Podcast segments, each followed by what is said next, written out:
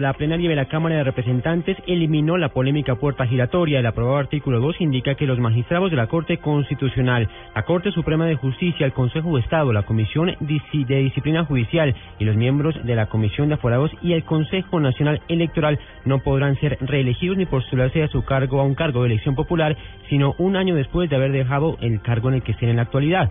Esta inhabilidad también aplica para el fiscal general, para el procurador, el contralor, el defensor del pueblo y el registrador nacional.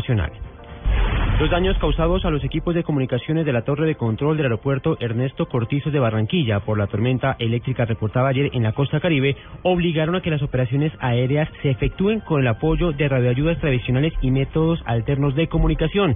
Esta situación causa una mayor espera entre la salida y llegada de aeronaves, principalmente en el eje norte-centro y sur del país.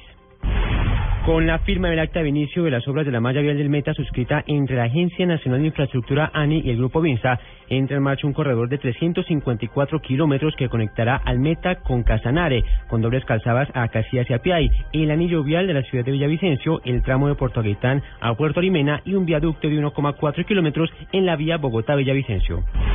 Alquería, Colante y Coca-Cola son las marcas que más consumen los hogares colombianos, de acuerdo con un estudio de la firma Cantar World Panel. Dentro del top 10 de las marcas preferidas por los hogares, 7%, las siete primeras son colombianas. El senador Mauricio Liscano del partido de la U, durante un debate de control político de la seguridad en Transmilenio, reveló que en los últimos tres años aumentaron los delitos en un 155%. Según cifras oficiales, los hurtos aumentaron más de 200% y los delitos sexuales 7%. Además de reportarse en el último año al menos 406 puertas dañadas por el mal uso del sistema.